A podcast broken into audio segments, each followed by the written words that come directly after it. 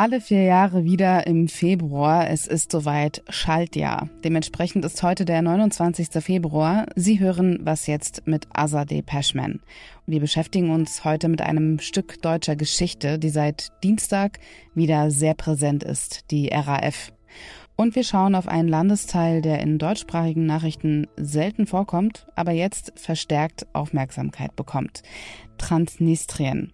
Dort möchten russische Separatisten sich stärker an die russische Föderation binden. Aber erst einmal folgen hier die Nachrichten. Ich bin Lisa Pausch. Guten Morgen. Der Prozess gegen Ex-US-Präsident Donald Trump wegen versuchten Wahlbetrugs verzögert sich. Eigentlich sollte er Anfang März beginnen, jetzt aber hat das oberste Gericht der USA eine Berufung von Trump angenommen und will nun erstmal prüfen, ob sich Trump tatsächlich auf die für Präsidenten geltende Immunität berufen kann. Wäre das der Fall, könnte er strafrechtlich in dem Fall wohl gar nicht verfolgt werden. Das Verfahren zum Wahlbetrug wurde auf unbestimmte Zeit verschoben. Der Supreme Court beginnt Ende April nun erstmal mit den Anhörungen zur Immunitätsfrage. Für Trump ist das ein Erfolg. Er versucht, einen möglichen Prozessbeginn so weit wie möglich hinauszuzögern. Frankreich ist auf dem Weg dahin, eine Zitat Freiheit zum Schwangerschaftsabbruch in der Verfassung zu verankern. Nach der Nationalversammlung hat nun auch der französische Senat dafür gestimmt.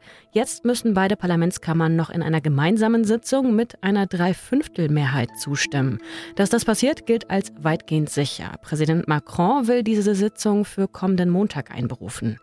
Die Verfassungsänderung wird in Frankreich auch mit dem Verweis auf die USA begründet. Dort hatte das oberste Gericht das Recht auf einen Schwangerschaftsabbruch im Jahr 2022 gekippt. Redaktionsschluss für diesen Podcast ist 5 Uhr. Die Terrorgruppe Rote Armee-Fraktion hat sich Ende der 90er offiziell aufgelöst und war seitdem weitgehend aus der öffentlichen Wahrnehmung verschwunden. Wenn sie nicht gerade für verunglückte Vergleiche wie von CSU-Landesgruppenchef Alexander Dobrindt herhalten muss. Der hat die letzte Generation Klima-RAF genannt. Seit Dienstag wird wieder vermehrt über die RAF gesprochen, denn da wurde Daniela Klette festgenommen, ein ehemaliges Mitglied der RAF. Auch wenn die Fahndung nach ihr damit abgeschlossen ist, so bleiben doch einige Fragen, auf die meine Zeitkollegin Anne Kunze sicher Antwort weiß. Sie hat zu den Überfällen recherchiert, die dem RAF-Trio zugeordnet werden. Neben Daniela Klette gehört dazu Burkhard Garweg und Ernst Volker Staub. Und Sie kennen ihre Stimme vielleicht aus dem Podcast Zeitverbrechen. Hallo Anne. Hi Azadeh. Wie kann das sein, dass die Polizei über 30 Jahre braucht, bis sie Daniela Klette gefunden hat? Also gerade bei der technologischen Weiterentwicklung, die in den letzten Jahrzehnten passiert ist, müsste man doch meinen, dass das schneller gehen muss. Ich finde eigentlich ziemlich beachtlich, dass die Polizei sie jetzt überhaupt noch gefunden hat. Es wirkt ja so, als habe sich Daniela Klette hier in dieses Leben in Berlin, insbesondere in Kreuzberg, so eingeschmiegt und als sei sie niemandem aufgefallen. Ne? Wir haben ja Hinweise darauf, dass sie in einem Capoeira-Verein aktiv war. Ich war 2016 nah dran an den Ermittlungen des Niedersächsischen Landeskriminalamts.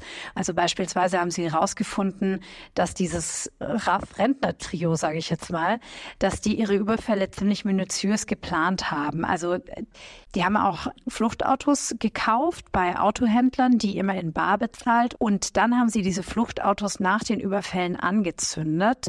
Das hat aber einmal nicht geklappt oder mindestens einmal nicht geklappt. Und dann haben die Ermittler in den Kofferraum, haben sie so lose verteiltes Streu gefunden und auf dem Rücksitz Hundehaare.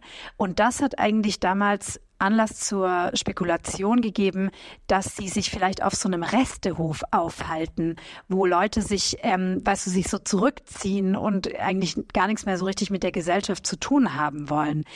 Weißt du, mich erschüttert das so ein bisschen, weil ich so dachte, krass, ich war so oft in Niedersachsen und habe mir bei jedem Restehof, den ich gesehen habe, gedacht, könnten sie hier leben, könnten sie dort leben. Ich habe wirklich so eine Gemeinschaft vermutet, die ganz zurückgezogen lebt und nichts mit der Gesellschaft zu tun hat oder haben will. Und jetzt lebt sie in Berlin-Kreuzberg, eine Viertelstunde von meinem Zuhause entfernt.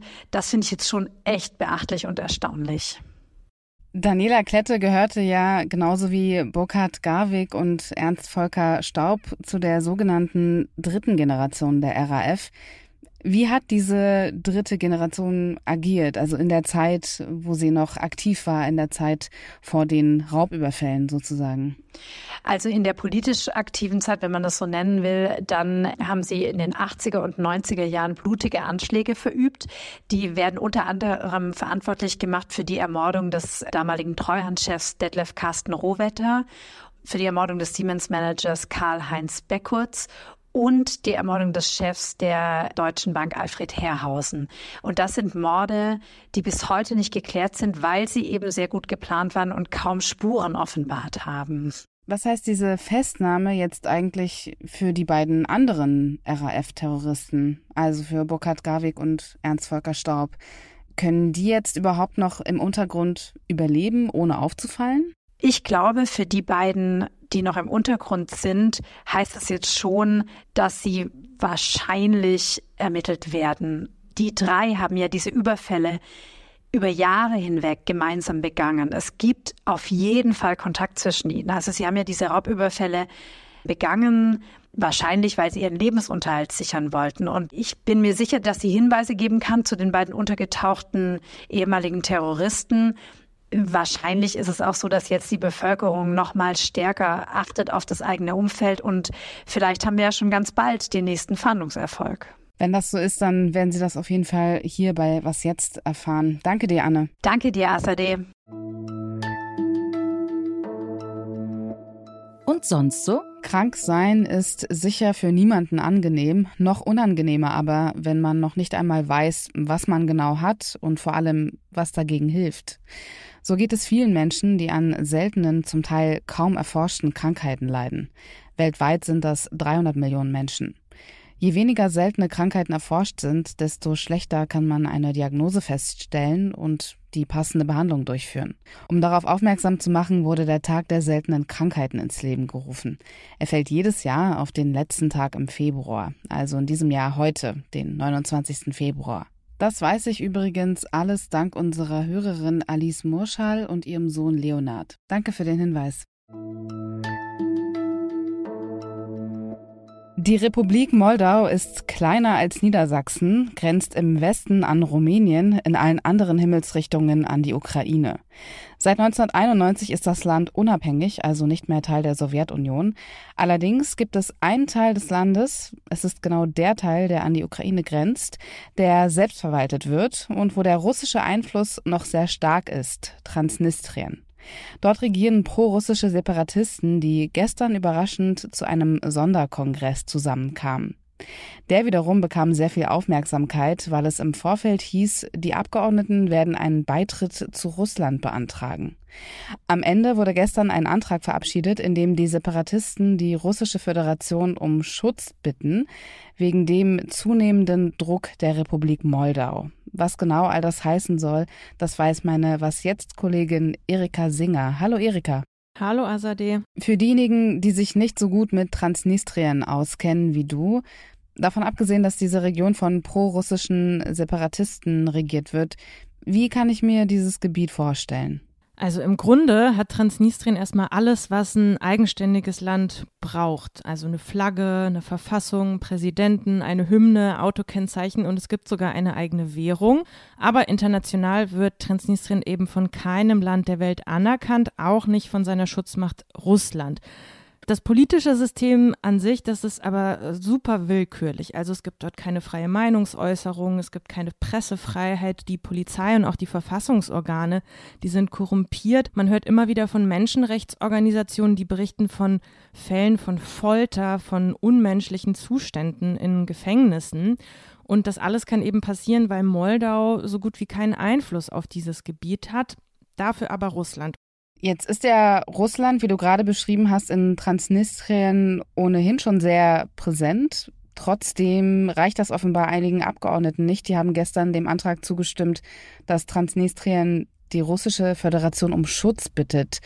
Was heißt das und was kann man unter dieser Begründung, die Sie da angegeben haben, dass der Druck der Republik Moldau immer stärker wird, verstehen?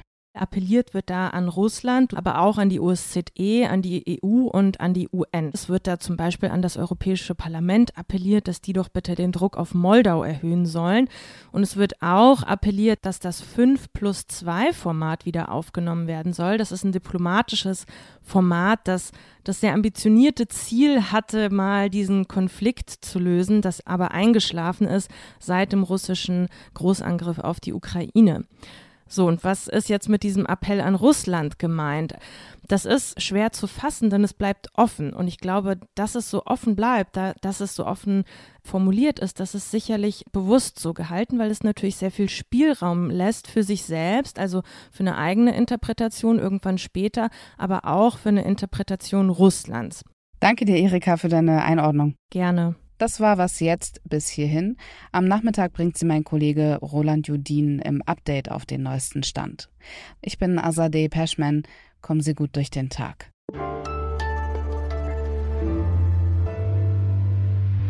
Was macht mehr Spaß? Was jetzt moderieren oder als Gesprächspartnerin dabei sein?